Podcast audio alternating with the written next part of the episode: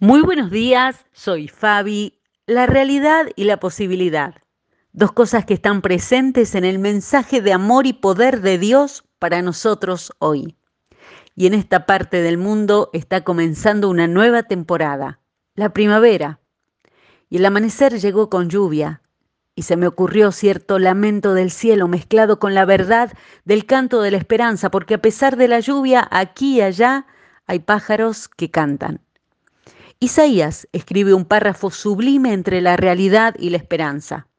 En el capítulo 11 dice, del tocón de la familia de David saldrá un brote. Sí, un retoño nuevo que dará fruto a la raíz vieja y el espíritu del Señor reposará sobre él. El tocón es esa parte del tronco de un árbol que queda unida a la raíz aun cuando ha sido cortado. Hay lugares donde se cultivan los tocones de los árboles más viejos para que crezcan árboles nuevos. Es un método antiguo llamado copuzin o vástago en español. Lo que se ha cortado, lo que parece sin vida, se convierten en árboles que crecerán en el futuro. Y hoy pensé en agradecer y pedirle a Dios que bendiga a los esperanzados que siguen creyendo que lo que algunos llaman final y renuncia ellos se atreven a practicar y cultivar la esperanza en sus corazones, a pesar de lo que sienten cortado, porque obstinadamente creen en la fidelidad de Dios en medio de todo.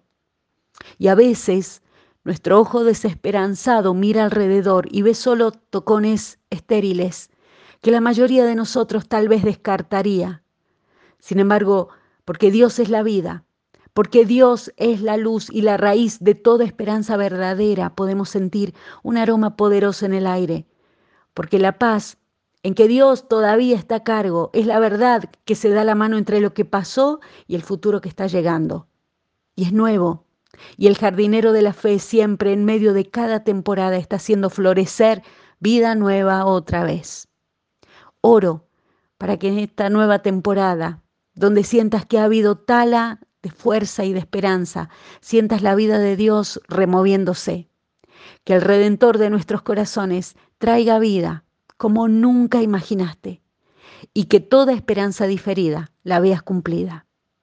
Aún Dios no ha puesto el punto final, por lo tanto lo que Él sigue escribiendo en cada historia es el milagro de un tiempo nuevo, el milagro que se está extendiendo en las ramas de su vida en nosotros. Job capítulo 14 dice, hasta un árbol tiene más esperanza. Si lo cortan, volverá a brotar y le saldrán nuevas ramas.